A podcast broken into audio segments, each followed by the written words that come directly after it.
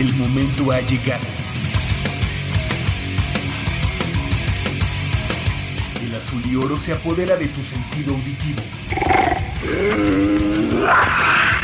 Esto es Goya, Deportivo.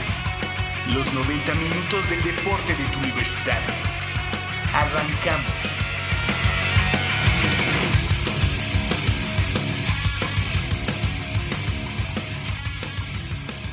Give me fuel, give me fire, give me that which I desire. Ooh.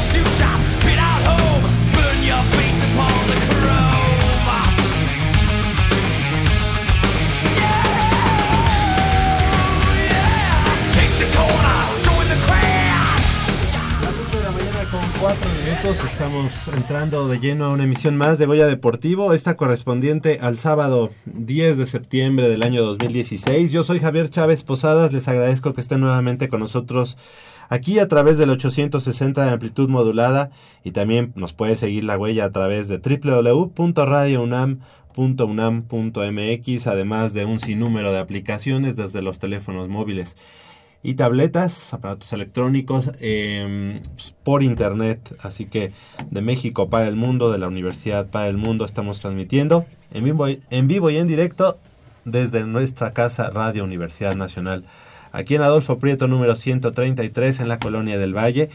Y esta mañana me da mucho gusto presentar del otro lado del micrófono, como cada semana, a Crescencio Suárez en la operación de los controles técnicos.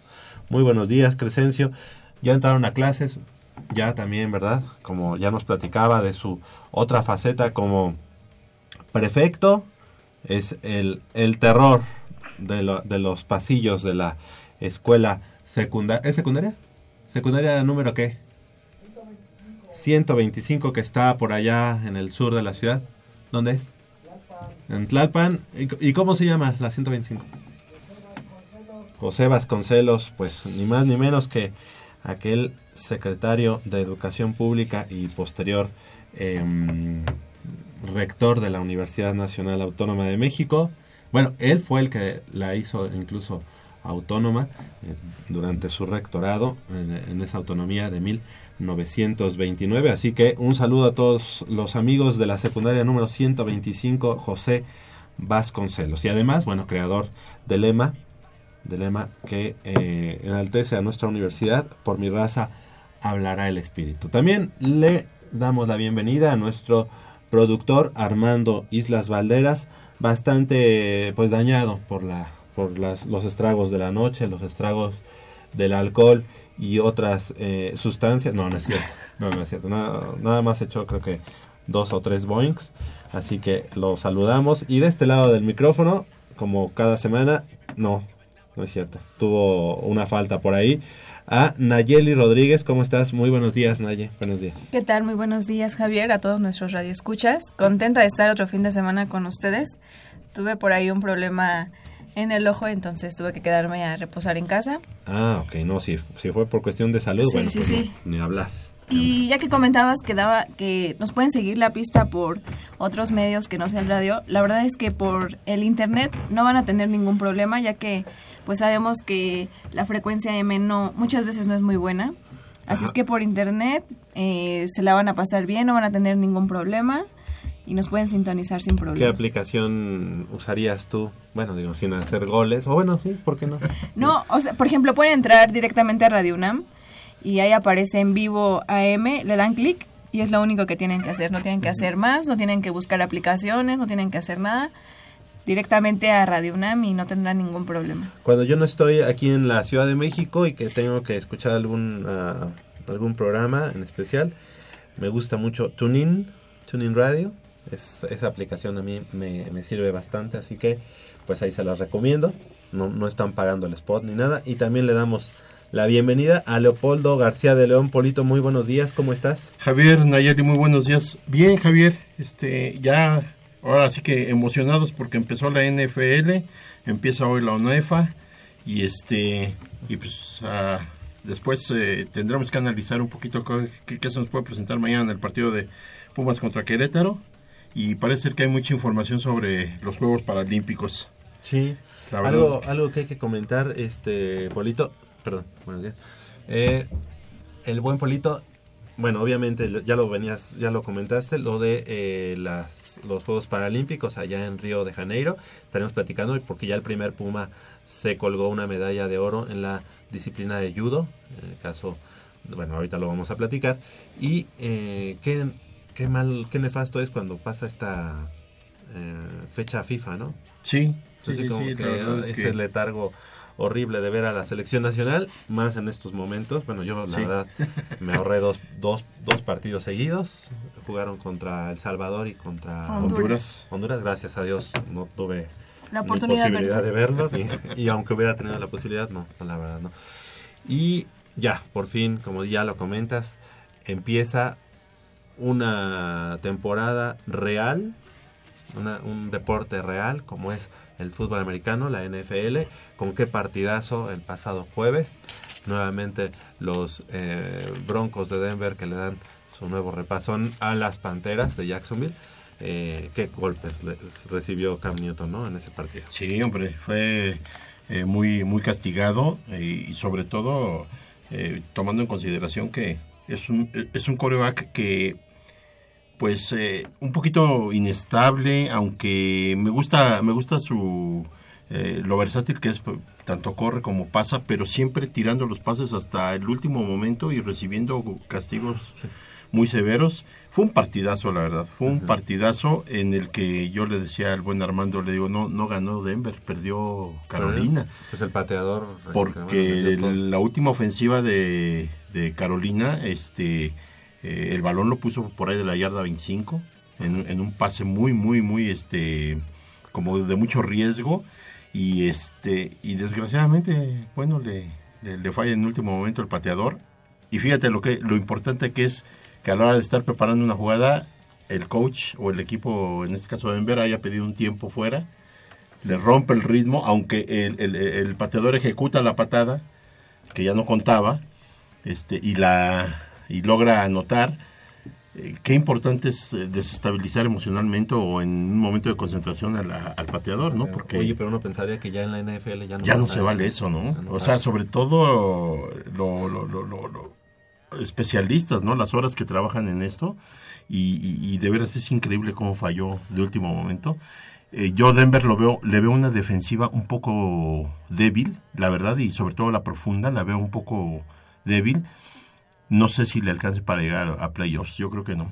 Yo creo que este año sí, sí, este, yo la veo débil, ¿eh? yo la siento débil porque nada más el tercer cuarto, eh, yo, yo sentí que realmente sí, sí secaron totalmente a, a- a- a las Panteras, pero en el cuarto cuarto, que fue un de ir y venir, eh, se, se neutralizaron y, y en, la, en la última ofensiva fue espectacular, ¿no? Este, Exactamente. con el tiempo ya en contra y dónde puso el balón. Y esta temporada te vas a ver a tus vaqueros, ¿verdad? Sí, afortunadamente. A ver cómo nos va. Desafortunadamente otra vez eh, se, se- se- se lesiona a Tony Romo, pero bueno, Tony Romo ya, yo creo que ya desde hace uno o dos años debió haberse retirado desde mi punto de vista. Dallas ya le empezó a haber dado, eh, ya debió haber empezado a darle seguimiento a otro coreback. Y en este caso, pues nos llega un novato, este Prescott, y ahora se refuerza con Mark Sánchez. Yo tengo mucha fe en Sánchez. No sé por qué. Yo hace Como- mucho es que es Puma, deseaba. ¿no? Ajá, sobre todo. Es sobre Puma, todo es Puma. Entonces, ojalá le vaya bien. Ojalá nos vaya bien a los vaqueros, porque sí se ve una temporada difícil. ¿eh? Como siempre, yo creo que va a ser la división más, más débil. Te reto a que cuando estés en el estadio no voltees a ver la pantalla y veas el partido en el, en el, en el terreno de juego. Te reto a, ese- a eso que es casi imposible. Yo no estuve en un partido, pero sí lo conozco el estadio. Tuve la oportunidad de estar en el tour y bueno, no. Yo no me imagino que se pueda ver el, est- el parti- un partido ahí. Más bien tienes que ver la pantalla porque está tremenda. Sí. ¿A De- qué partido te vas? Washington, Ah, Dallas, muy día bien. 24 de noviembre. Ahí vamos a estar. Esperemos, Pues mira, que la- esperemos las que para entonces... son chistosas. Vamos a estar por allá. Sí, a lo mejor caray. celebrando el triunfo de Trump, ¿no? De- gracias a, nuestro- a nuestro presidente. Ándale, Ah, gracias a que que le dé una Ajá, le dio una Ah. ayudadita ahí. Yo voy a estar por allá, pero no en, en ese estado, sino en Florida. Y me va a tocar ver a los Seminoles de Florida State contra los Lagartos de la... o también un clásico, Un de, clásico de- Florida, de, la Universidad Oye, pero que, que, eh, que es un espectáculo aparte el, el fútbol Sí. eh, colegial, ¿no? colegial. Sí, Y la verdad empezó también a tambor batiente. Eh, No, ese siempre, ¿verdad? Siempre empieza como si ya estuvieran en el estadio estaba a reventar en, en el primer partido. Qué bárbaro, que eh, una cosa espectacular. La verdad es que, La mejor época del año, como ajá, dichosos ellos, ¿verdad? Que tienen este tipo de espectáculos a cada semana y, entre el- semana. Aquí tuvimos este México-Honduras. Ah, bueno, no, bueno, no, no, no, no, no, no, no. No, no, No, no. no, son cosas mayores. Bueno, pues ya, estamos aquí y oye, algo importante, lo que habíamos, eh, lo que tú comentaste muy bien, la verdad es que la delegación mexicana que fue a estos Juegos Paralímpicos que inician bastante, bastante bien para la delegación mexicana y el judoka Eduardo Ávila, que es Puma eh, de formación, consiguió su tercera medalla en unos Juegos Paralímpicos al colgarse el oro allá en Río de Janeiro 2016 durante la segunda jornada de actividades en el territorio carioca. El camino a lo más alto del podio olímpico para el capitalino arrancó en la fase de cuartos de final, combate en el cual obligó al argentino José Efrón a rendirse, eh, consiguiendo el triunfo por Kiken Gachi, que es una de las, em, pues, que, este, modalidades, Modalidades en las de- que, en las que ya es como digamos un knockout en lo que es el judo. Durante su duelo en la antesala de las medallas, Ávila Sánchez enfrentó una dura batalla frente a eh, un ucraniano, que no voy a decir, bueno, se apellida Kosinov, porque su, su nombre está bastante este folclórico, y que se definió en los cinco minutos reglamentarios de la competencia con victoria para el mexicano. En la pelea por el oro se notó a un Eduardo concentrado desde el primer segundo sobre el tatami, aunque por momentos su rival, el coreano Lee Jung-min, impuso condiciones. El mexicano logró salir triunfante y de esta forma se colgó en el pecho el ansiado metal dorado. Con, con esta nueva victoria, el Azteca suma un palmarés más de su carrera deportiva, entre los que destaca ser tricampeón para- panamericano en las ediciones de Río 2007, Guadalajara 2011 y Toronto 2015, así como la presea dorada conseguida en los Juegos Paralímpicos en Beijing 2008 y bronce en Londres 2012.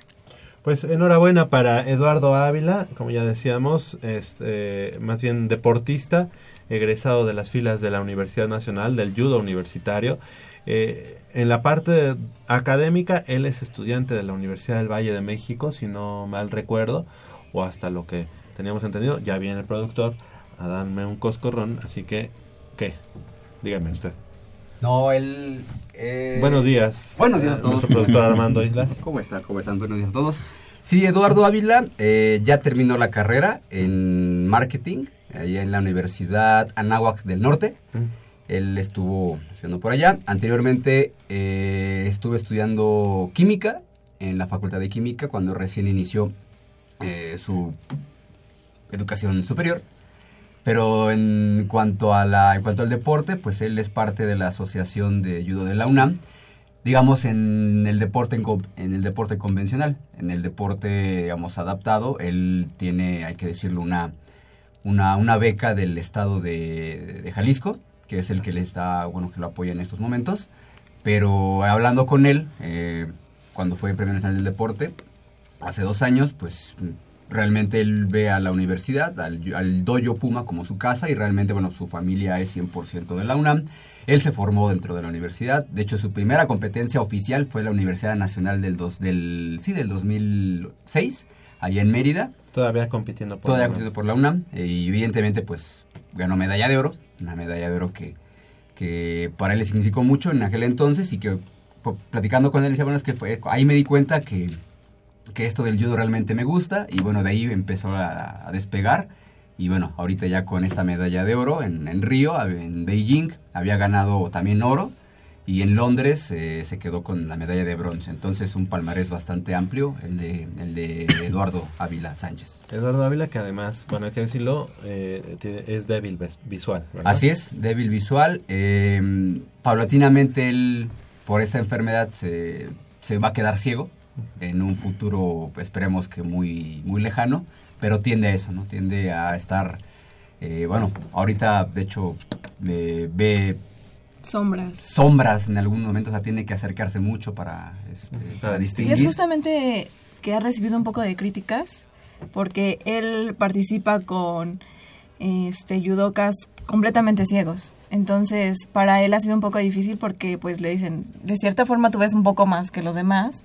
Ves puedes ver sombras, de repente ve un poco de luz. Entonces, eh, pues sí ha sido difícil para él recibir comentarios que pues sí ganas medallas porque tienes un poco quizá una ventaja más que los demás. Pero creo que no es... Lamentablemente en, en la práctica con judokas convencionales, pues él está, digamos, este, Sí, un paso en atrás. desventaja. Claro, claro. No, en bastante desventaja. Sí. En porque una, una situación de debilidad visual te impide reaccionar rápido.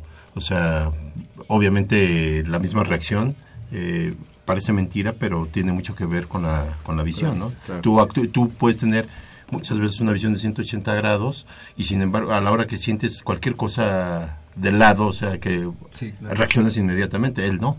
Él casi casi tiene que percibir o intuir. Entonces, es. bueno, él, ante los que sí ven bien, eh, no, no tendría nada que hacer realmente. Sí, y de hecho él estuvo compitiendo en algunas temporadas en ambos rubros, digamos, en el convencional y en el adaptado. Eh, de hecho, en los Panamericanos de Guadalajara, él compitió en ambas, eh, sí, en ambas Modalidades. modalidades. En la modalidad convencional no le fue muy bien. Evidentemente lo eliminaron en la primera, en la primera, en el primer combate. Y lo que Polo decía, pues es muy cierto, es que realmente no, o sea, sí es una desventaja. No, bueno, Claro, si compite, tiene un pues. paso atrás, digamos, en cuanto con los competidores convencionales. Y en el caso ya del deporte adaptado, pues sí, igual podrá tener a una, bueno, podemos pensar que tiene una ventaja, pero realmente si es, si podemos llamarlo de alguna manera ventaja, es mínima. Muy relativo. Muy mínima, entonces, y relativa. Entonces, pues ahí dice, bueno, y esto he tenido bastantes críticas porque como que no se le da, o sea, como que realmente creen que les estoy mintiendo y no es así. Realmente tú hablas con él y digo, lo decimos en broma, pero parece que estás hablándole, bueno, parece que te está hablando así como de lado, ¿no? O sea, porque realmente no, No No te puede puede- no te identificar. enfoca bien. Ahora, mira, un, un- un, eh, actualmente la medicina, obviamente, como siempre, va evolucionando. Eh, tú- si tú te vas a hacer un examen de la vista, ya hay aparatos que te examinan por dentro del ojo eh, y que son de diferente tipo. Hay dos o tres aparatos diferentes donde te pueden ver hasta dentro del ojo y pueden ver si tienes alguna lesión, si, si, tienes algún problema, si eres diabético, si tienes algún problema por la diabetes, todo este tipo de cosas. Entonces, difícilmente le podría engañar, yo pienso. Y además, digo, bueno, si él está compitiendo en esta modalidad es porque las, las, eh, el reglamento internacional así se lo permite, ¿no? No es de Claro, que él sí. diga, no, él llegue y diga, yo quiero competir en... No, no es lo que él quiera, es como esté legalmente establecido, ¿no? Y es que Así de hecho él maneja, es, o sea, él puede manejar, puede salir solo, sin, sin ayuda de un bastón. Entonces es lo que se le ha criticado, ¿no? Pero creo que en lugar de eso deberíamos de, de apoyarlo y decir que a pesar de sus debilidades, pues puede hacer todo ese tipo de cosas. No, claro, y bueno, es muy loable. a mí lo que me llama la atención es cómo la medicina, como dices, ha, ha avanzado tanto y una situación, o situaciones muy específicas, se sabe, específic- eh, bueno, eh, perdón, se sabe que, que Eduardo Ávila va a perder la vista totalmente y no puedes hacer algo para frenarlo, es algo que me llama mucho la atención. Claro. Pero bueno, le damos la bienvenida y también saludamos con mucho gusto a nuestro buen amigo Jacobo Luna. ¿Cómo estás, Jacobo? Buenos días. ¿Qué tal Javier amigos de Goya Deportivo? Pues ya, ya se siente esa época del año de fútbol americano, ya lo vimos a nivel colegial en los Estados Unidos, lo vamos a ver a partir de este sábado en el nivel colegial aquí en México y en la NFL también ya Desde el jueves pasado. desde el jueves ya tuvimos el primer partido de la temporada y ya oficialmente inició la temporada de fútbol, de fútbol americano en el mundo. Sí, es una época La mejor del muy año. bonita. No, increíble, increíble. Mira, y para premio, el lunes tenemos doble jornada, ¿no? En la NFL.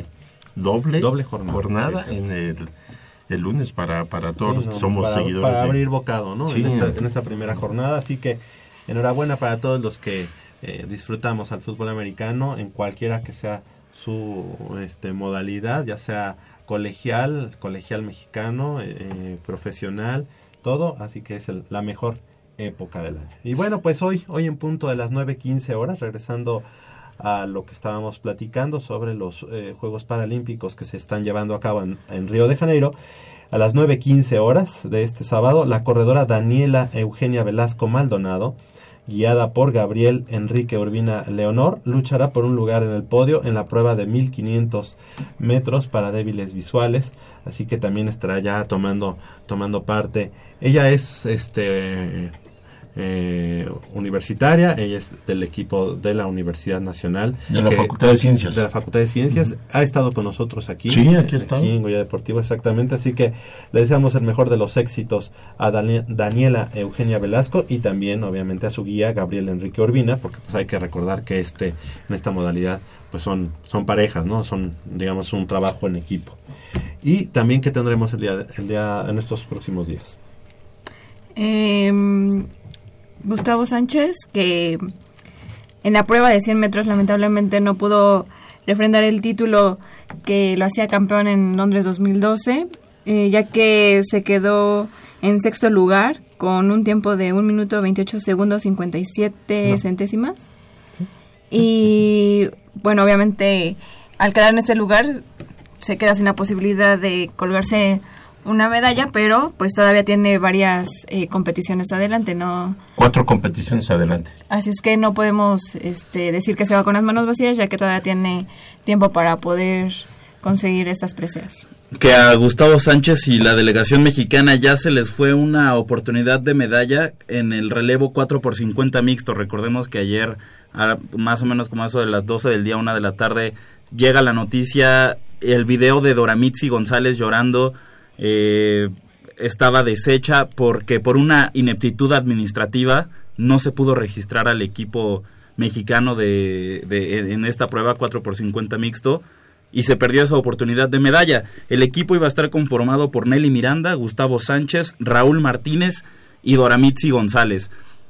Eh, las delegaciones tienen algo que se llama Team Leader y ese Team Leader es el que se encarga de, de, de- como de inscribir o de supervisar. No es el jefe de misión, eh, es diferente. Como un manager. Pero es como, ajá, como la persona que se, se- que se encarga de las cuestiones administrativas en los Juegos Paralímpicos para que los atletas se enfoquen nada más en lo suyo y no tengan que preocuparse por estas, eh, esta, esta serie de, de cuestiones administrativas que sí, sí quitan tiempo.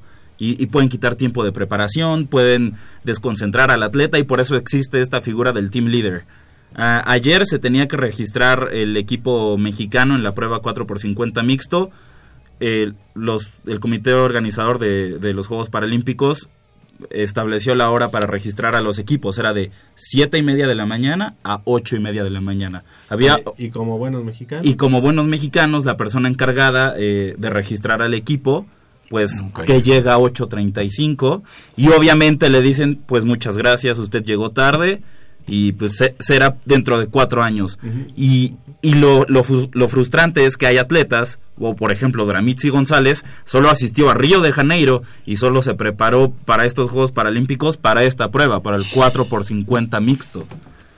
Y creo que ha sido la única deportista que, de verdad, eh, ha dicho que no tiene nada que ver que vengan algunas personas que, pues, no, no están relacionadas con, con la administración o con lo que tenga que ver en los juegos, que igual le cueste, pues, ya no poder pertenecer al equipo de natación. No sé cuáles vayan a ser las cartas en el asunto que vayan a tomar, pero creo que ha sido la única deportista que se ha este, hecho presente con esas manifestaciones negativas. Lo, di- lo dijo Doramitzi González, dijo eh, en el video, eso pasa por llevar a gente que no tiene ni idea. La, la empleada es una empleada de, de CONADE que se llama Aline Aruesti. Aro U-E-S-T-Y.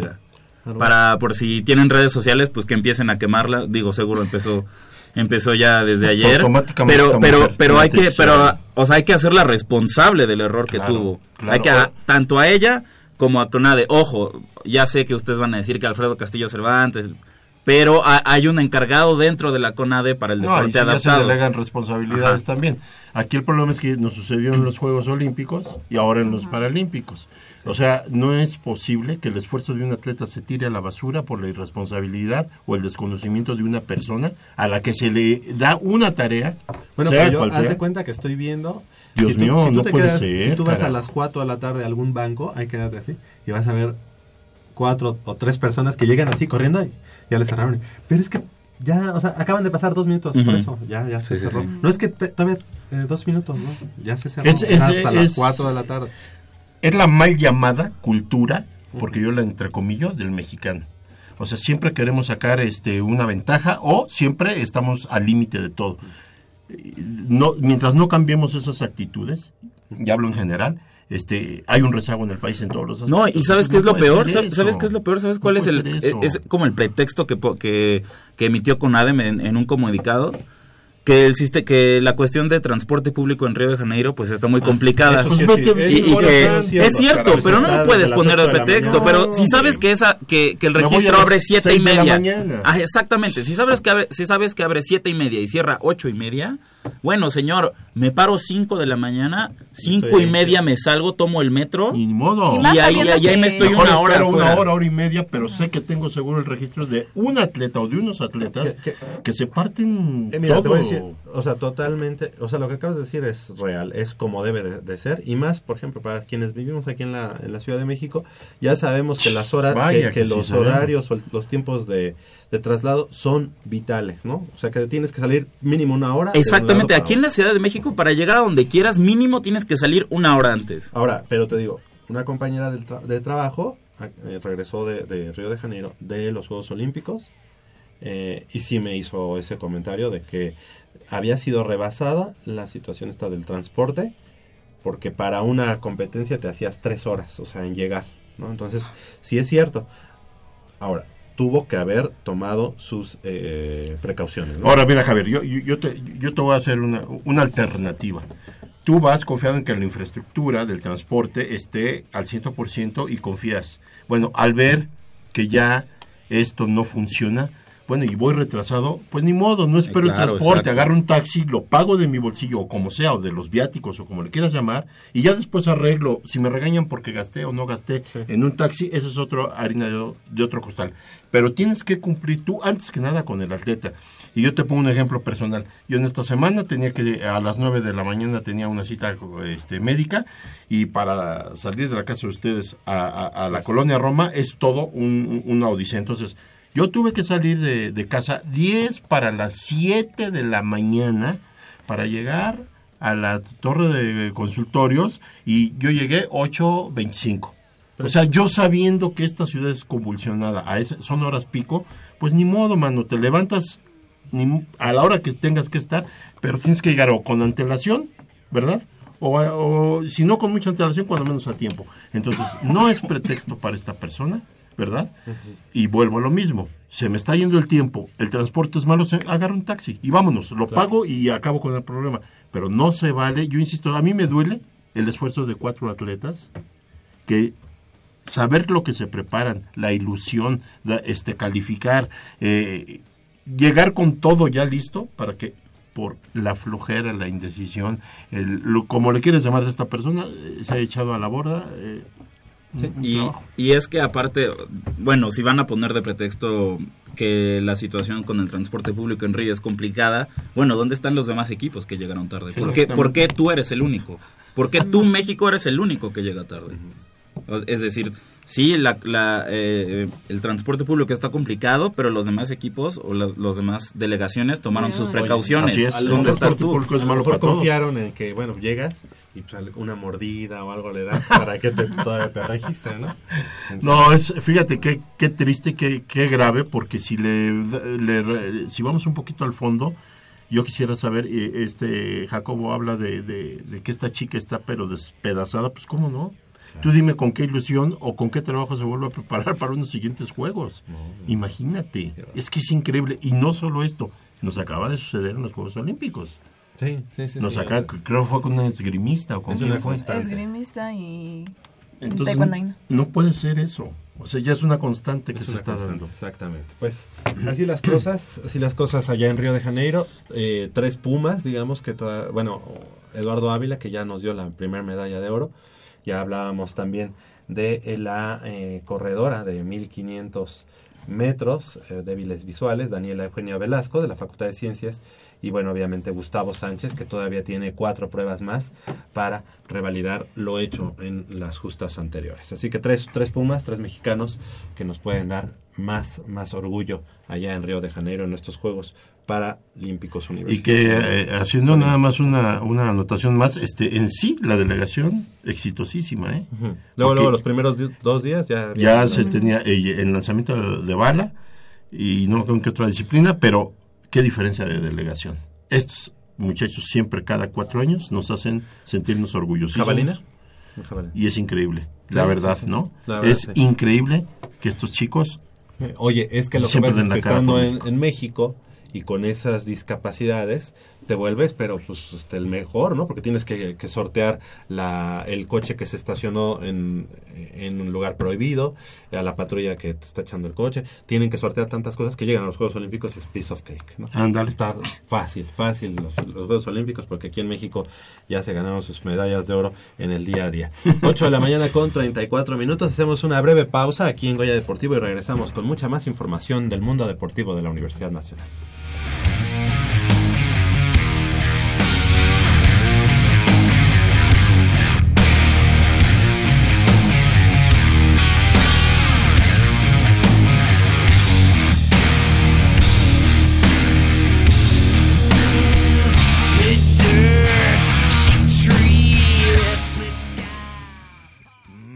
Está buenísima.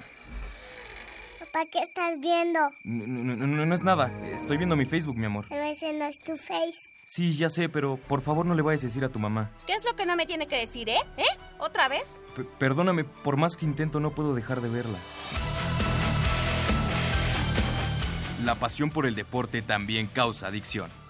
www.deportes.unam.mx Noticias, videos, convocatorias, medicina del deporte y mucho más. www.deportes.unam.mx El deporte de la UNAM también está en la web. Goya Deportivo, la voz del deporte universitario.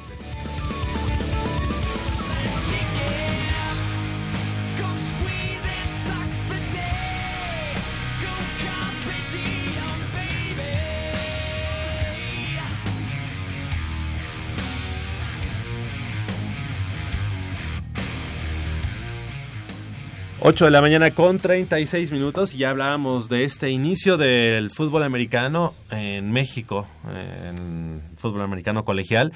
Y bueno, pues con qué platillos inicia eh, la Liga Mayor con estos juegos interligas entre UNEFA y CONADEIP. El día de ayer, eh, anoche allá en eh, la Sultana del Norte, el clásico de Monterrey, los Tigres, los auténticos Tigres, eh, vencieron a los borregos salvajes del TEC de Monterrey, Campus, Campus Monterrey. ¿En qué partido? no Iban ganando 21 puntos a cero y en series de desempate, series extra, el equipo de los auténticos Tigres, pues casi se- como se vio a- a- eh, alcanzado y todo esto, pues ganan 31 puntos a eh, 20 31 puntos. a- 31-28. 31-28, exactamente, por un gol de campo. Tuvieron que sufrir bastante, a pesar de que iban con una buena ventaja de 21 puntos a cero. Esto abre ya la posibilidad de estos grandes partidos eh, colegiales. Y el día de hoy, en punto del mediodía, el equipo de los Pumas Ciudad Universitaria enfrentando al equipo subcampeón de Conadip. A regresándome al partido, al, al clásico regio, creo que la victoria de, de- Tigres deja no solo, para, no solo bien parado a Tigres frente al TEC, sino bien parado a la UNEFA e, e incluso a los mismos Pumas. Sí, sí, sí, claro, porque para, el- para Auténticos Tigres no ha sido nada fácil tampoco vencer a los Pumas en los últimos años. Y bueno, esto crea mucha expectativa. Los dos campeones eh, ayer se enfrentaron, gana ONEFA, ganan los Auténticos Tigres y el día de hoy, pues los dos subcampeones, vamos a ver de qué cuero salen más correas. La verdad es que es el es un momento importante para el equipo de los Pumas. Han tenido cambios en su staff de cocheo. Creo que eh, la cosecha de jugadores eh, a mi manera de ver, no había sido o no ha sido la mejor, mejor. En, lo- en los últimos años. Deja muchas dudas el partido contra los japoneses, en donde no se ve una ofensiva contundente, no se ve una ofensiva trabajada. Pero bueno, eso ya, ya tiene dos mesecitos por lo menos, así que creo que el partido del, del día de del día de este día creo que pues abre abre la posibilidad para para pues decir quién es el bueno. Oye, pero dos platillos muy muy suculentos para iniciar temporada, ¿verdad? Entonces, ojalá no no no no empañen la, la lo que sigue de, de la temporada, Temporada. porque digo, hay equipos que todavía están en formación, hay equipos que todavía van este así eh, se, se están estructurando y que son un poquito más débiles que los mismos Pumas y que los Tigres, los auténticos Tigres. Pero bueno, vamos a ver si, si esto es un envión para que también los equipos, eh, los demás equipos de la, de la. UNEFA este, eh, levanten sus niveles, ¿no? Porque también tienen que ver hacia arriba siempre. Claro. No, no, no van a estar ahí. Podríamos clasificarlo como la semana inaugural más espectacular en el fútbol americano colegial en De México los últimos en los años. últimos años. Sí. Sí.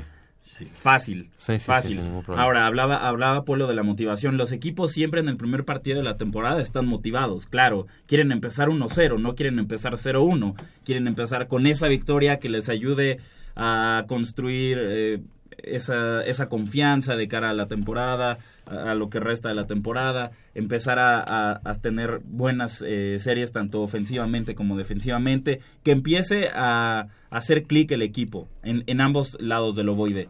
Pero también ahora para los Pumas tienen la motivación de decir, y aunque sea un rival directo de, de- de la liga, de UNEFA, pero tienen esa motivación de decir, los auténticos Tigres ya vencieron al TEC, ya vencieron al campeón de Conadeip. Yo, ¿por qué no le voy a, ven- a- no le voy a ganar al subcampeón de Conadeip? es, es esa motivación extra para Pumas, to- to- tomando en cuenta a los Tigres como hermanos eh, y, y dejando fuera la rivalidad, tomándolos como hermanos del deporte, como hermanos de, de, de ONEFA, eh, ya eh, sabes, em, estando en- entrelazados y unidos y haciendo frente a, digamos, si, si lo quieren poner de esta manera, a Conadeip y, y todo lo que sucedió con Conadeip en los últimos años, que sin duda, pues fue... em, Oscuro.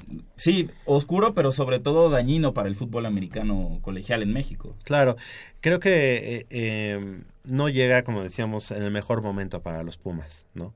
Creo que la, la, la generación del 2000, que fue 13, 2014, cuando Pumas, no, 2012, 2013. Cuando el, No, el.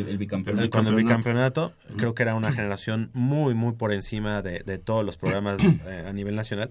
En este caso, obviamente, el- tenemos la confianza de que Pumas pueda, eh, pueda solventar este, este compromiso. Sin embargo, la verdad es que es un, un partidazo. O sea, Sí, eh, el equipo de la Universidad de las Américas ha, ha demostrado en los últimos años el crecimiento que ha tenido, eh, la rapidez que tiene, obviamente la, el, han Es un equipo reclutado. más pesado, ¿no? No, muy rápido, muy atlético, muy atlético. Son jugadores muy altos, muy fuertes. Y bueno, obviamente tienen jugadores también que han reclutado en otros lados, de, no solamente en México, sino también traen algunos extranjeros. Oye, estoy viendo que la última vez que se enfrentaron fue en el 2009. O sea, Así que es. estamos hablando de hace siete años. Sí, sí, es cuando. Siete años eh, hace que fue el último partido en, en, en el cual Pumas CU fue a derrotarlos a domicilio. Eso habla de una rivalidad de alguna manera, porque eh, antes del 2009 se enfrentaban en el 2007 Aquí en y también en, ajá, en y en, en tiempo extra, en serie extra, Pumas vence a, a la Universidad de las Américas. Y en ese momento eh, todavía Pumas, más bien los aztecas. Todavía estaban en, en la, en la misma liga, ¿no? Sí, y, y, eh, la- los aztecas del Aula tenían entre sus filas al Gufi Pérez, ¿verdad? Al Gufi Pérez, como- en el 2007, como como mariscal de campo. Así que bueno, fue una, una victoria a sangre, sudor y lágrimas, 20 puntos a 13, como ya lo comentas, en series de desempate. Y ya cuando Pumas, eh, pues la verdad había despuntado en el 2009, los vencen a domicilio 28 puntos a 21. Eh, sin embargo, después de esos años ya con ya en Conadeip, la Universidad de las Américas se fortalece todavía eh, mucho más. Eh, tienen jugadores eh, traídos de, de- de Estados Unidos, ¿por qué no decirlo?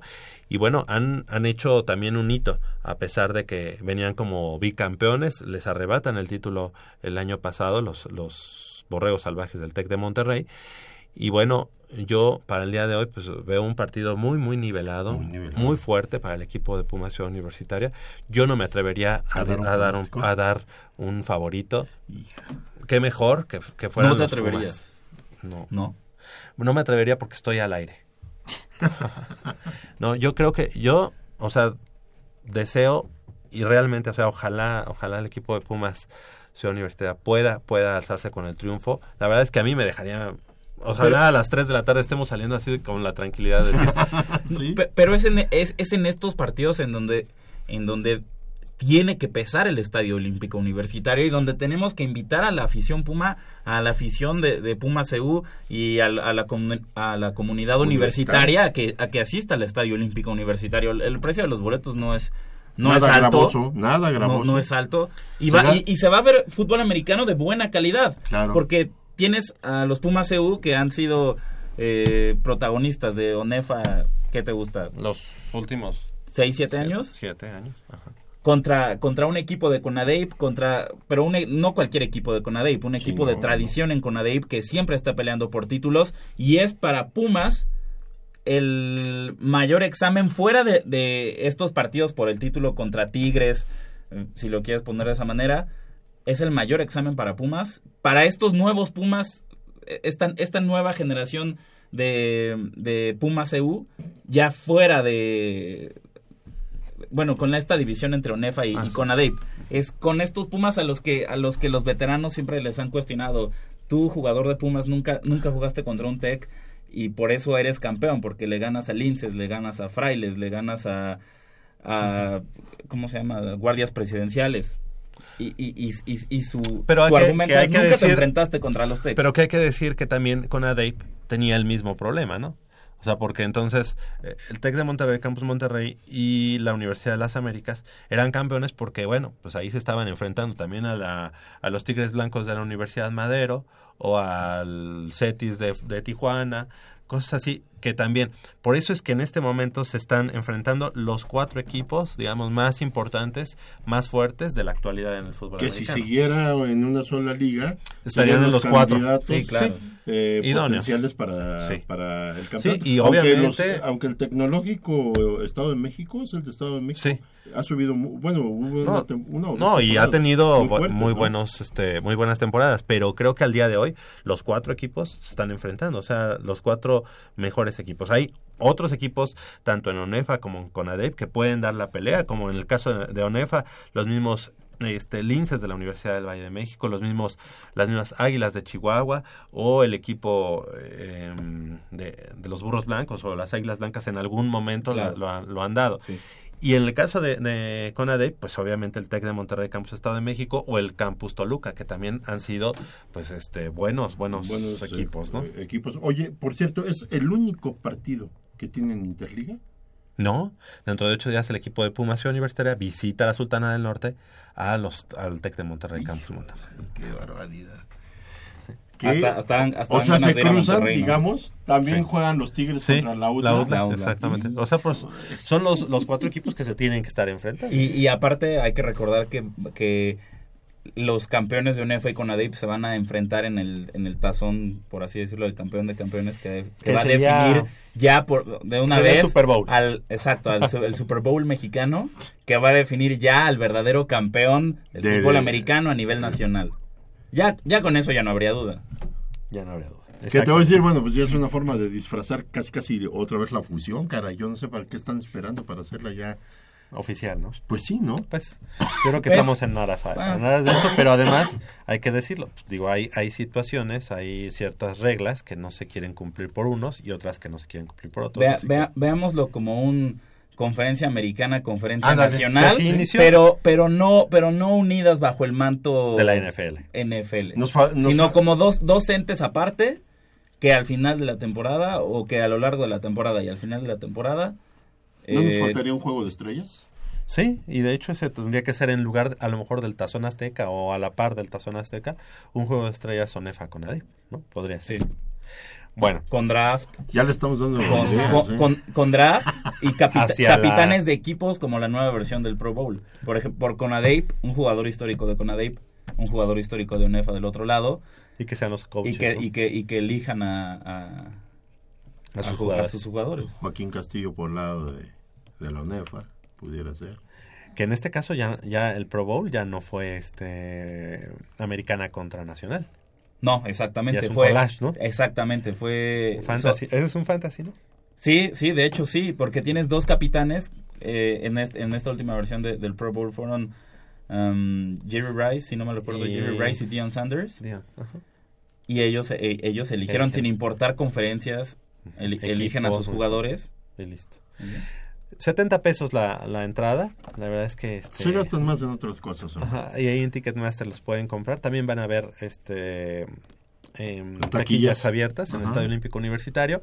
Pero nosotros tenemos aquí cuatro pares de boletos aquí para nuestros amigos. La verdad es que se vieron muy este ¿Qué ¿Qué? pasa? Muy eh? ¿Qué. Se vieron muy lagrimitas. O sea, es una temporada esperada con- Sí. por el aficionado. Digo, ¿Y ¿Sabes qué? Y además, ¿Qué les ojalá, ojalá llegaran así toda la gente o que con su credencial de estudiante universitario pudieran pasar, no sé. Gratis, no sé, claro. gratis. Pues es el momento, ¿no? De, de difundir y de fomentar el Sí, fútbol americano. Y, nos mandaron y- cuatro pares. y- sí, y, pues. como, y como decíamos aquí, tiene que pesar el Estadio Olímpico Universitario. ¿Queremos darle una ventaja a Pumas en este partido? Pues que sea la ventaja de la localía, que sea el apoyo de su gente, que Aztecas de la UDLA en el momento en que tengan sus series ofensivas, que les sea imposible escuchar al mariscal de campo las jugadas que manda el coach, eh, hacer movimientos en la línea de scrimmage, ¿por qué? Pues por, precisamente por el apoyo de la afición, eso es lo que queremos. no, porque se enoja Michelle. No hay que gritarle a los atletas. Entonces, no, no, no. Oye, por cierto, este, este, le mandamos un saludo a Michelle Ramírez, que seguramente... No, o sea, ya en esta temporada nos abandona. Por eso, Ya pero sabes empieza que- la, a- ok, son las 8 de la mañana con 49 minutos, no tiene por qué estar en el estadio a esta hora, ¿va? pero ella seguramente ya se está colocando en el estadio, así como ya... Para Como que no le ganen las mejores tomas.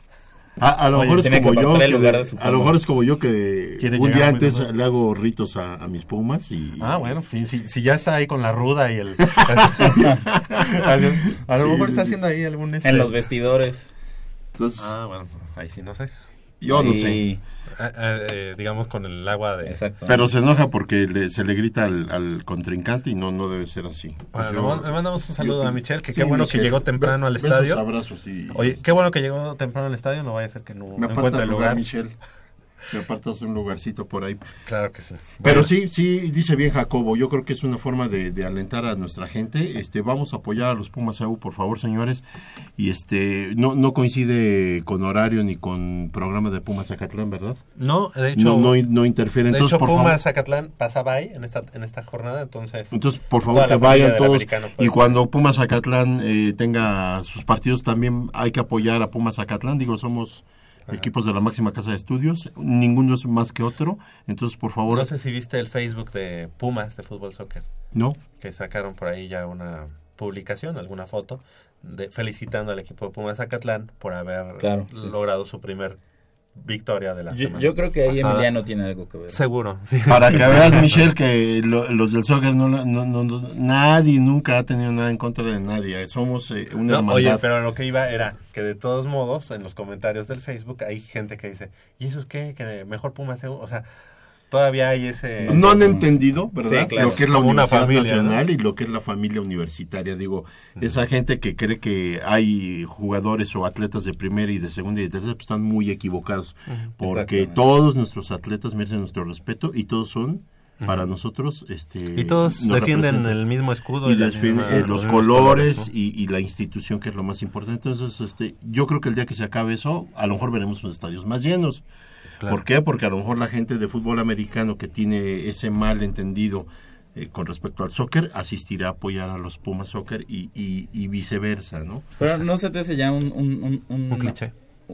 una, un debate ya obsoleto. Pero más que que si, que si Pero hay fútbol gente, ¿eh? soccer, que si fútbol... Pero hay gente, ¿eh? Disfrutemos los dos, o sea, Claro, no, hay, claro. no hay uno mejor, disfruta los dos, disfruta lo, lo que te ofrece No, este y deporte, disfruta, lo que te disfruta ofrece que el son otro. de la misma institución. Sí, caray. es Pumas, Pumas solo hay uno, nada Pumas más somos todos. nada más nada más Ah, si, si decimos Ceú y Acatlán es para, es para diferenciar a los equipos, para distinguirlos.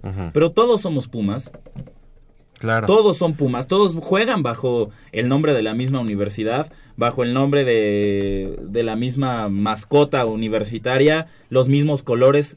Pumas somos todos así es y solo, y solo hay uno. Por cierto, esta eh, de- no he visto bien, pero ayer sale una publicación del Politécnico Fútbol Club ¿Mm? y dice mes de diciembre, mes del clásico.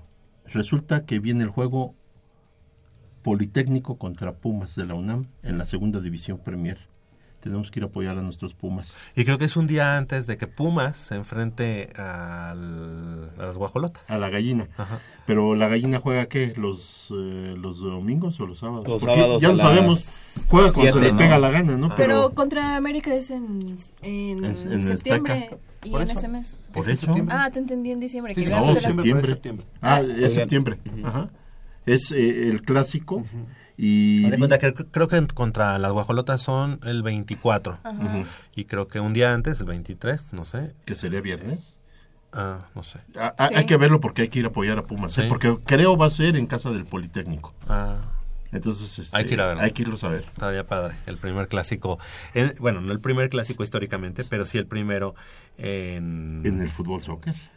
Sí, como sí, profesional Como- en esta Ajá, parte, ¿no? sí, en la parte. Ya hubo algún este partido, dos partidos, si no mal recuerdo, allá por los años de 1954, Hace cuando, poquito. cuando los dos equipos llegan a la, a la, al fútbol profesional. Profesional, sí. y se jugó en el Estadio Olímpico Universitario, 1954, si no mal recuerdo.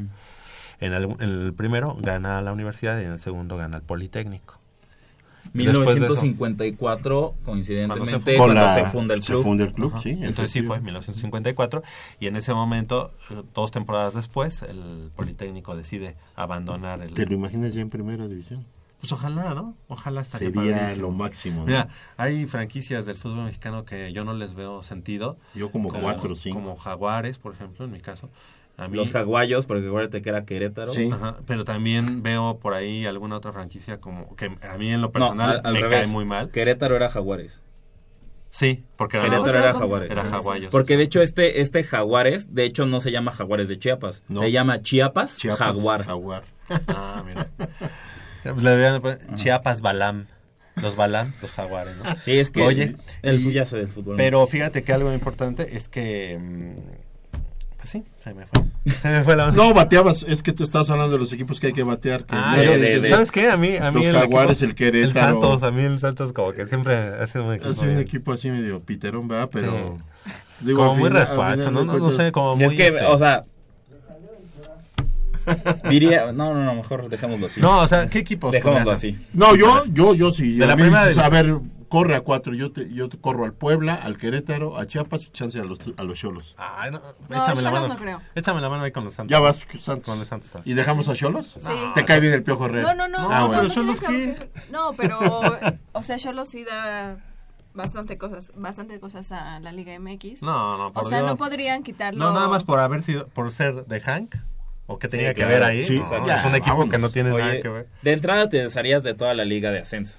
O sea, de entrada, o sea, adiós todos, desaparezcan. No, fíjate que ahí, ahí yo O sea, bueno, no, al no todos, o sea, claro, el Atlante, Necaxa que estuvo en la, en la Liga de Ascenso, pero que Yo esos subiría al Atlante. Coras, Mineros, Y a la UDG. Cafetaleros, UDG la dejo, pero Zacatepec. Ah, Zacatepec Dejas a, las dos, dejas a las dos de Guadalajara, ah, Pero- la autónoma y a la... Pero la autónoma de- ya no existe, ¿sí? Pero, pero todos Ah, no, pues vendieron la franquicia. Murciélagos.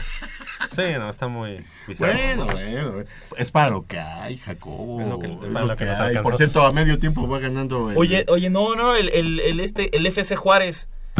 A, a seis meses de su fundación ya era campeón de, Yo de por lo la único Liga que de lo dejaría era por la Es, dueña. es ¿eh? lo mismo por lo de Yo nada más lo, por lo que lo dejaría Ahí sería por la dueña. lana. Hay dinero de lana, este, Alejandrita, Sí, sí, ¿qué? sí, Alejandrita sucia. se llama. Alejandra, mm, no sé, pero es una empresaria importante en, Sí. en- en Ciudad Juárez. Que hace años que empezó con esto, dije, ay, Diosito. Juárez en primera división, ¿cómo no? Y de, y de hecho, eh, como el, el semillero, la filial del, E- de SFC Juárez, lo quisieron rescatar el nombre, son los indios de Juárez. Así es. Que Bueno, estuvieron Que, pero son indios de Juárez, pero son de la universidad. Es lo que te decía, Ajá. los indios, o sea, todos dicen, ah, los indios de Juárez, pues sí, porque tomaron el de la Universidad de Exactamente. Ciudad Juárez, Ujú. que son lo- lo- los indios. O en Pero la que también en primera división hubo de equipos de triste Recuerdo, ¿no? semblanza. A ver, vamos a ver. Huastepec.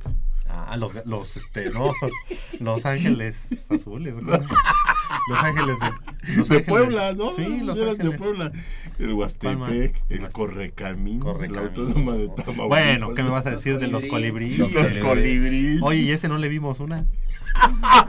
Fue nuestro coco. Fue nuestro coco. ¿Qué otro equipo así? Los curtidores, ¿no? Que tenía su historia, Ajá. obviamente, pero Bueno, yo te voy a decir una cosa.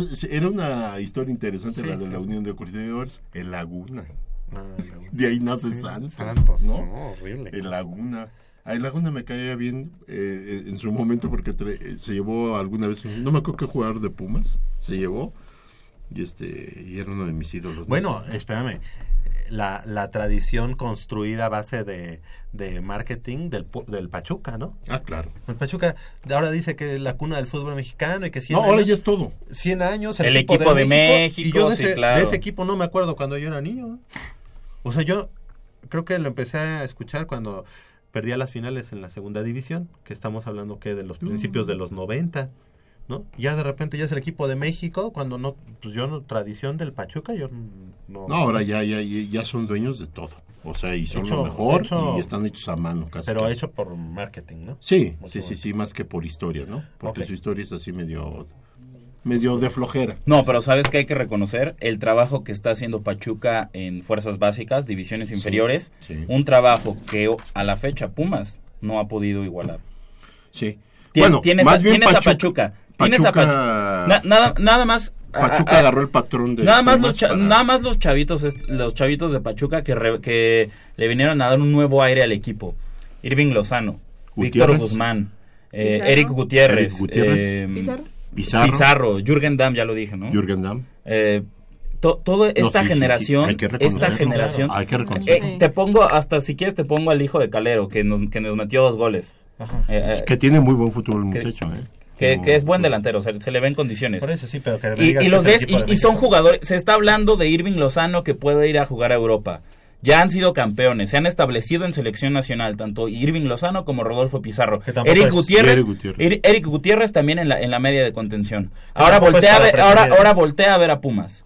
¿Qué jugadores tiene Pumas de ese calibre? Pero tampoco ¿Qué es para, jugadores pre- tiene? para presumir estar en la selección. No, no, no es presumir, es, es, es, es comparar el trabajo y analizar el trabajo que está haciendo bien Pachuca y qué no está haciendo Pumas. Sí, estamos, eh, en- en eso estamos de acuerdo, Sí, no, pero no. mira, la historia, la historia no, no, no la puedes Ah, no, borrar. no, no, claro, claro. Lo puedes o sea, borrar de un- de un historia, historia aparte, ahora, historia aparte, ahora, Pachuca le está dando una lección a Pumas en Sí. cuanto a la formación de No, jugadores. totalmente. Yo creo, yo, yo no lo tomaría como una lección, Jacobo. Yo creo que eh, en Pumas se perdió la continuidad, porque Pachuca, como Chivas, como muchos equipos, tomaron como ejemplo lo que era la cantera de Pumas para ellos empezar a trabajar claro. Claro, claro, sí. En, otros tiempos, de otra manera. Y yo te voy a decir una cosa, hay lugares aquí en, el, en, en la República Mexicana que están digamos, abandonados por el fútbol. Entonces, si en Pachuca lo que dijeron, bueno, ¿cuánta gente tenemos aquí? Un estudio de mercado. ¿Cuánto es un estado de jóvenes o una ciudad de jóvenes? Vamos a aglutinarlos en el fútbol. Y Pachuca tuvo la visión para jalar a todos estos jóvenes para que empezaran a, a- a, este, a brindarse en el fútbol, para empezarlos a, hasta en, en cuestión académica, empezarlos a, guiar. Sí es admirable la, la- la- lo que está haciendo Pachuca, pero para mí no es nada nuevo.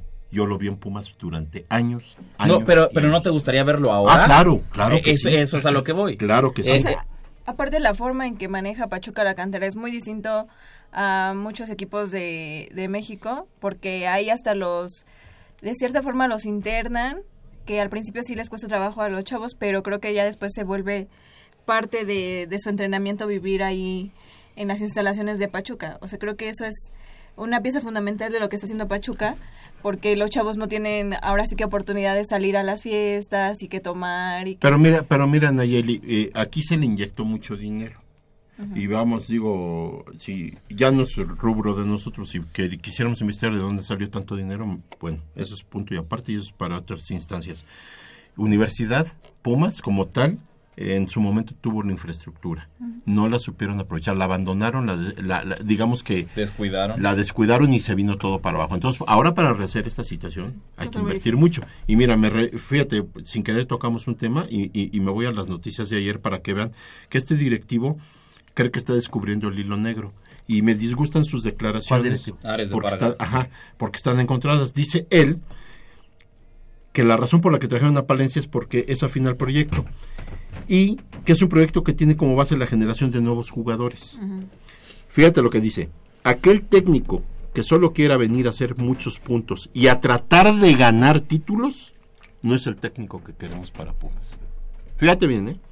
Aquel técnico que solo quiera venir a hacer muchos puntos y a tratar de ganar títulos, no es el técnico para Pumas. No, o también, hay- o sea, hay que entenderlo Juega, también. sí juega con eso porque O sea, sabe... no, no está diciendo que no quiere ganar y tampoco está diciendo que no quiere cosechar puntos y no quiere eh, clasificar a la liguilla. Está diciendo, a la par de, a la par de sumar y a la par de ganar, hay que va, formar. va a ir la Sí, formación de jugadores. ahora, ahí te va, dice, no hay que acelerarlos porque los quemamos, a los, a, a los jóvenes, obviamente. No es un proyecto en el que mañana pueda salir con 11 canteranos. Lo sabemos, señor. Oye, Lo sabemos porque la cantera ha sido muy ¿tú, maltratada. tú crees que a Alfonso Nieto lo, lo aceleraron? No.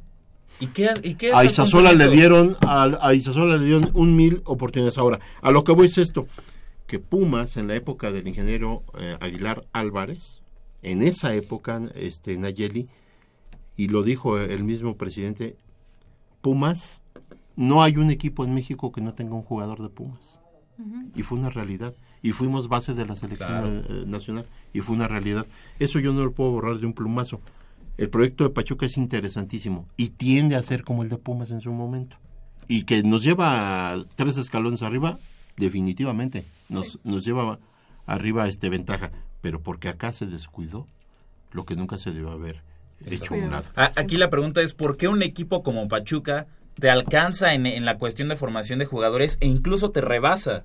¿Qué hizo Pachuca para alcanzarte, para ponerse a la par eh, de Pumas en cuanto a la formación de jugadores y ahora incluso ya rebasarlo, pero Y es que un pero de, calle? En un tiempo muy corto, ¿no? O sea, no es como que hayan pasado 10 años para que hayamos visto es- estos resultados, sino que Pachuca de, de la nada empezó a sacar cantera, cantera. Entonces sí, o sea, su- tu pregunta sí es eh, eh, congruente con lo que estamos viendo ahora. ¿Qué fue lo que hizo Pachuca para hacerlo de forma quizá a mediano plazo? Eh, exactamente. Yo les pregunto a ustedes, ¿me, me pueden negar que Irving Lozano es uno de los mejores atacantes Nunca. del fútbol No, mexicano? no, no. no. Fecha de debut en Liga MX de Irving Lozano. América contra Pachuca, un 8 de febrero de 2014. Antes de Y- que continúes, Jacobo, está muy interesante lo que dices. Vamos a una pausa y ahorita este, complementas esta, este comentario.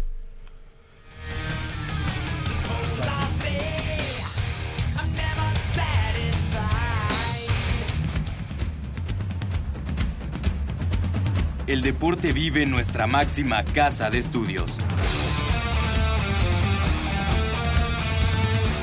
Más de 40 disciplinas diferentes, cientos de deportistas, una sola voz. Goya Deportivo.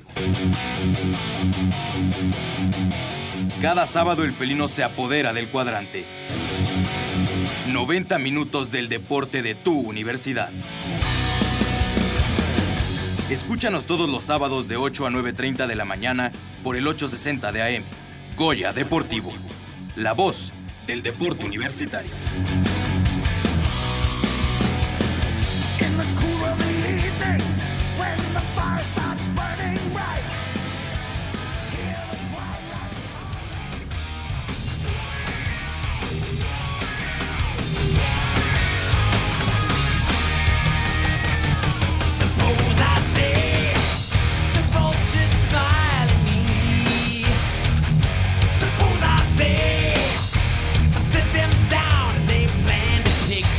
Nueve de la mañana con 7 minutos, estamos de regreso aquí en Goya Deportivo y bueno, pues los ganadores de los boletos para el día de hoy, Pumas enfrentando a los Aztecas de la Universidad de las Américas son Abraham López, eh, Rashid Sabaj, Oliver Cuate, Arturo Sánchez y Cristian Osorio. Ellos pueden pasar a partir de las 11 de la mañana a la puerta número, digo, letra G, G que está en a espaldas del Palomar, ahí del lado derecho, bajando la rampa, del lado derecho estará la gente de prensa de la Dirección del Deporte Universitario, de Dirección General del Deporte Universitario, Abraham López, Rashid Sabaj, Oliver Cuate, Arturo Sánchez y Cristian Osorio.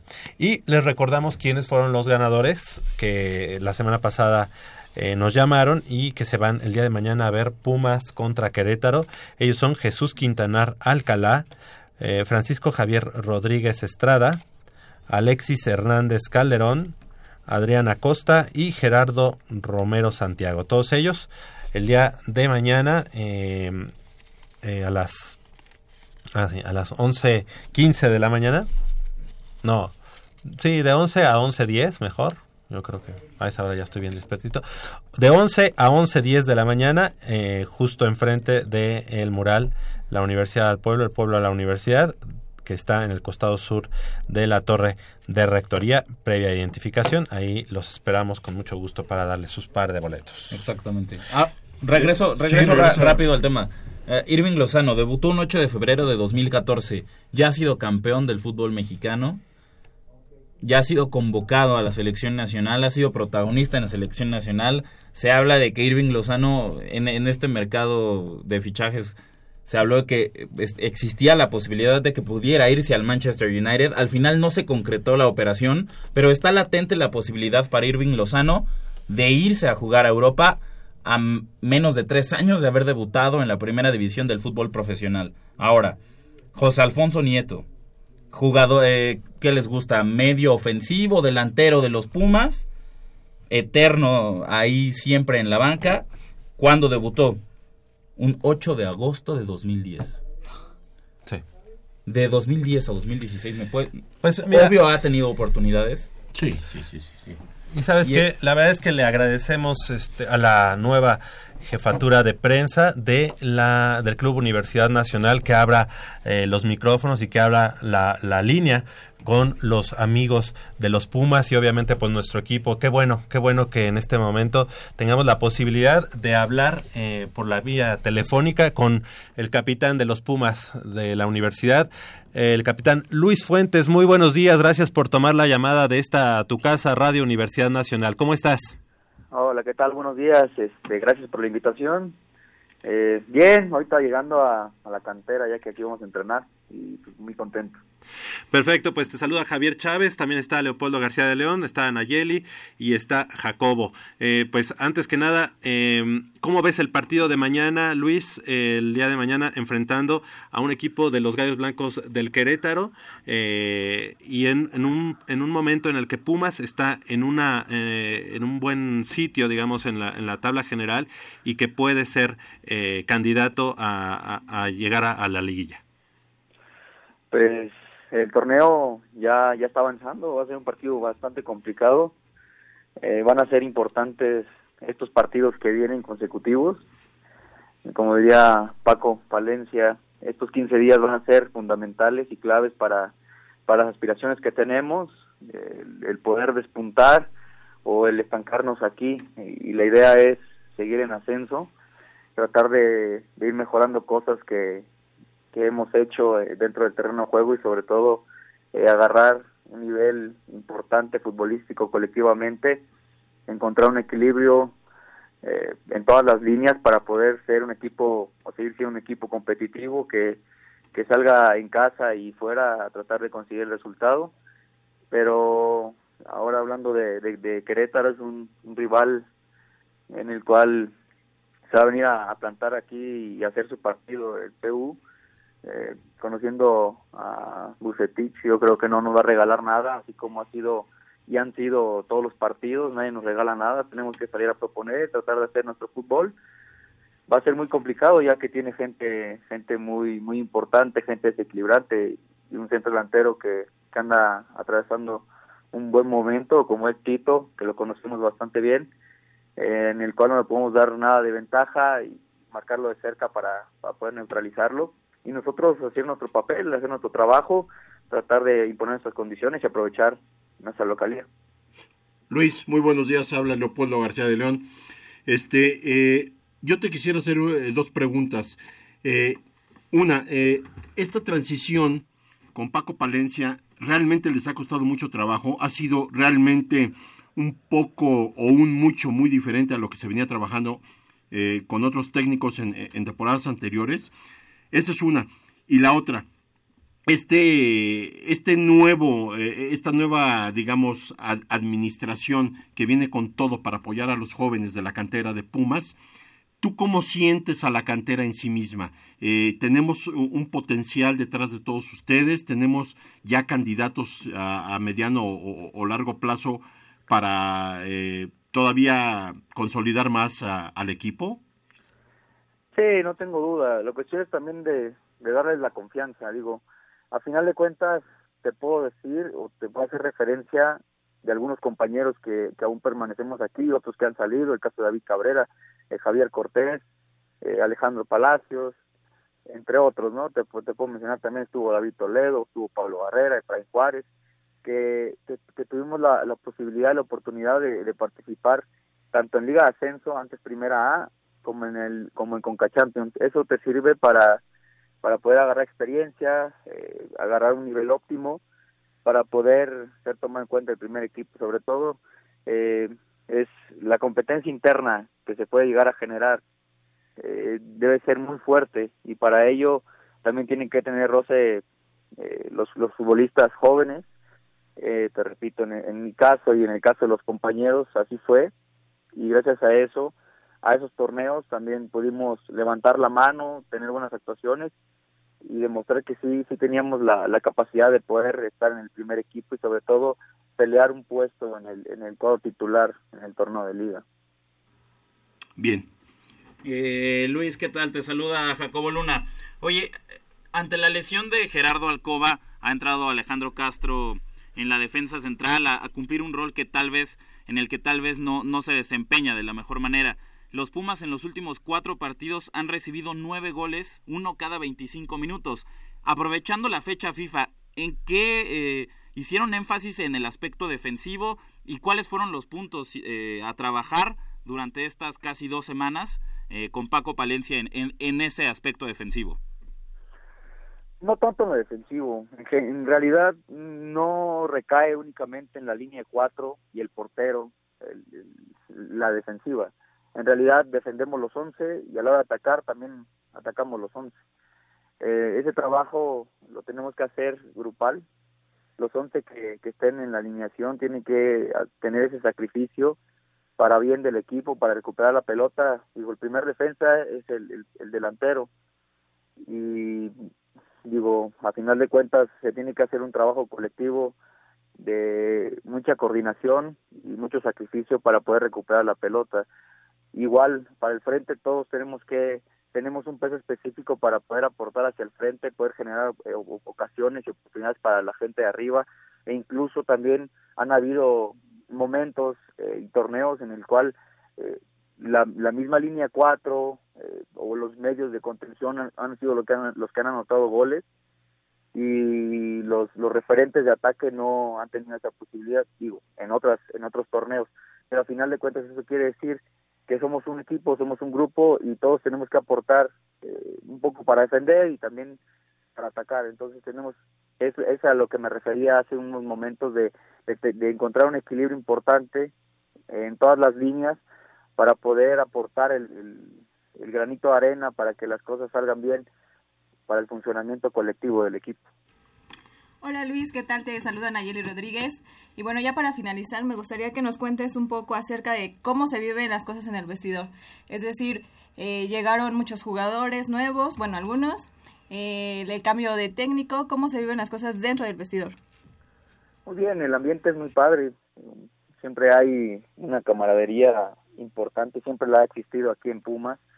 Eh, si algo ha caracterizado al equipo es eso, la, la unión de grupo que siempre ha existido y todos eh, tenemos el compromiso y estamos con el compromiso de, de querer hacer bien las cosas, de, de poner el, el, nombre de Pumas muy en alto y para eso eh, todos están con la mejor disposición y las ganas de, de querer hacerlo. Entonces, de ahí parte mucho el, buen ambiente que se genera. Digo, Paco, lo tuve, estuvimos de compañeros, al igual que muchos otros, entonces hay, hay un buen ánimo, hay buen ambiente, te, te, vuelvo a repetir, la camaradería que siempre existe dentro y fuera de la cancha es fundamental para, para que un equipo esté unido y de ahí se empiecen a cosechar resultados positivos.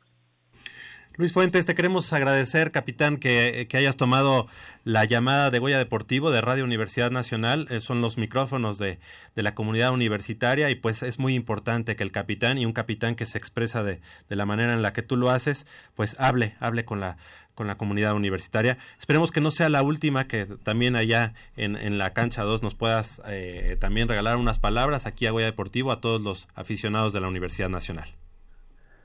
Ah, claro, eh, a final de cuentas espero que, que me sigan invitando, que, que, sigan haciendo propuestas y les mando un fuerte abrazo a toda la afición que, que nos que nos oye, que les oye y que nos apoya. Eh, estamos trabajando muy fuerte para que vengan los resultados y poner el nombre de Pumas muy en alto, lo vuelvo a, re a repetir, a recalcar, porque así es y es lo que queremos todos para que en, en la boca de todo el mundo esté un Pumas que, que sea agradable para la vista de todos, ¿no? Y sobre todo que enorgullezca a todos y cada uno de, de, los de los estudiantes y sobre todo de la afición universitaria.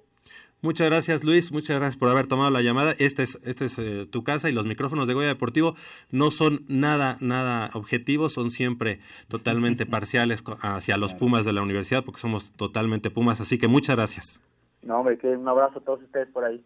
Hasta luego, gracias. Hasta luego pues Luis Fuentes y le agradecemos también a la gente de prensa sí, de la universidad y qué mejor y nuestro le mandamos Emiliano Alvarado. Nuestro Emiliano Gracias, Alvarado ya, que nació aquí aquí lo vimos en... ya Felipe bueno sí aquí sí. era nuestro bebé no el, lo traíamos aquí de brazos, de brazos al, al, al buen Emily Boy el nuevo jefe de prensa del equipo de los Pumas de la Universidad Nacional y un egresado orgullosamente de aquí de, de Goya Deportivo. Deportivo y orgullosamente también lo voy a decir de la FES Aragón también mi buen amigo Miguel. Me pongo de pie. Es, es, es, una prueba fehaciente de que en Goya Deportivo se forman líderes de opinión, Líder se forman pe periodistas con carácter, objetivos, no Gri hablando de los otros, Pumas, otros pero gritones. Unos grita exactamente.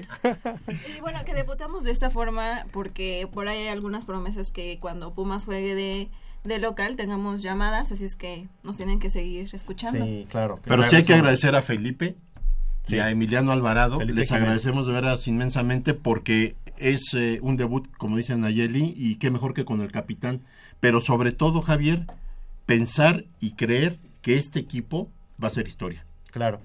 ¿Sabes, sabes a mí lo que me da mucho gusto? Que en las redes sociales del Club Universidad Nacional, como ya lo decíamos, lo, la parte está de Pumas Zacatlán, que fueron mencionados, fue mencionado el equipo de montañismo, es decir, ya hay una real comunión, comunión con la comunidad universitaria, valga la redundancia, en cuanto a la idea. Una eh, unión, unión, una... Sí, sí, como, sí, la verdad es que una unidad con la Hermandad. comunidad universitaria. Así es. Y que bueno, este es el primero de muchos eh, enlaces telefónicos con la gente Exacto. de los Pumas. Qué bueno que fue con el capitán. Uh -huh. Yo después quisiera hablar con el capitán eh, en la parte anímica, eh, claro. que siempre para la para la afición que siempre en este momento eh, durante sus que es un referente no es Darío Vero ¿no? Da, Darío esperamos eh, pa, para los amigos de Goya Deportivo pues que sigan sintonizándonos cada sábado porque como ya dice Javier podemos vamos a tener a Darío Verón queremos también que hablen quiero- estos estos micrófonos que hable Paco Palencia que No, hable Alejandro Palacios Que hable este Alcoba, Gerardo Alcoba.